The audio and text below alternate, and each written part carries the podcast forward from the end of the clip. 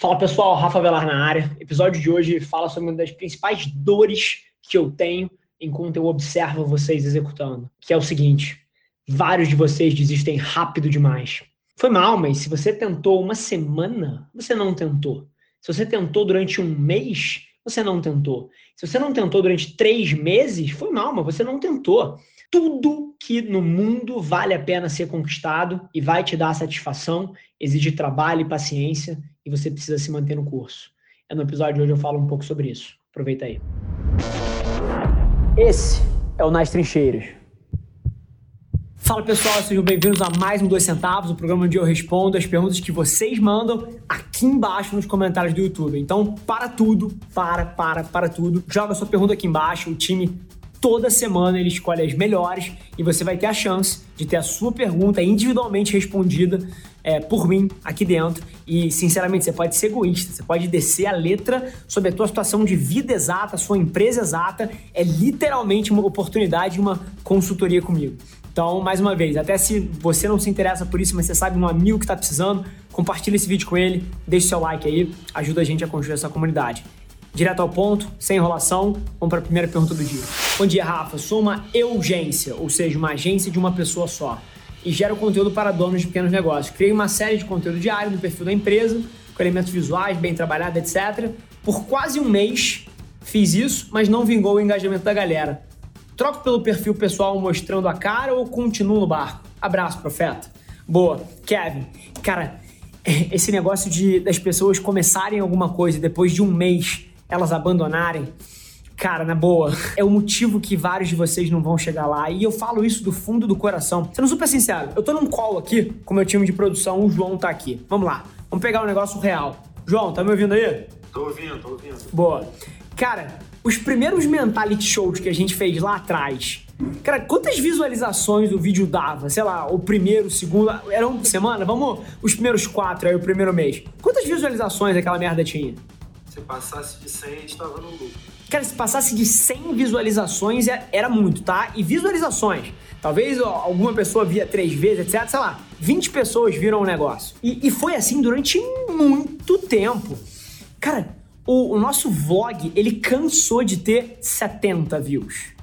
38 views. 47. E, mas assim, no final do dia, cara, ou você tá fazendo essa coisa pro longo prazo, ou você não deveria ter começado. Mas o que eu te digo é o seguinte: às vezes isso é um feedback do mundo que você, pô, talvez tenha que repensar algumas coisas ali. Talvez você tenha que mudar a forma que você está introduzindo, as pessoas estão olhando para aquilo, pô, isso parece uma propaganda, isso não é genuíno. E eu não assisti o teu conteúdo para poder opinar. Mas eu te digo uma coisa: um mês é muito pouco tempo. Muito pouco tempo. Assim, se você abandonou alguma coisa antes de três meses, sendo super sincero, você não deu nem chance dessa coisa funcionar, dessa coisa tracionar, dessa coisa ganhar vida. Antes de três meses, você não deu nenhuma chance real pro teu projeto. Então, primeira coisa que eu te falo aí, cara, persegue aí. Agora, número dois, ouve o teu cliente. Aquele um comentário que alguém deixou no teu vídeo, cara, manda um DM pra esse cara. Assim, aí, Ricardo Almeida, que, que você achou do vídeo? Cara, me dá um feedback franco, por favor.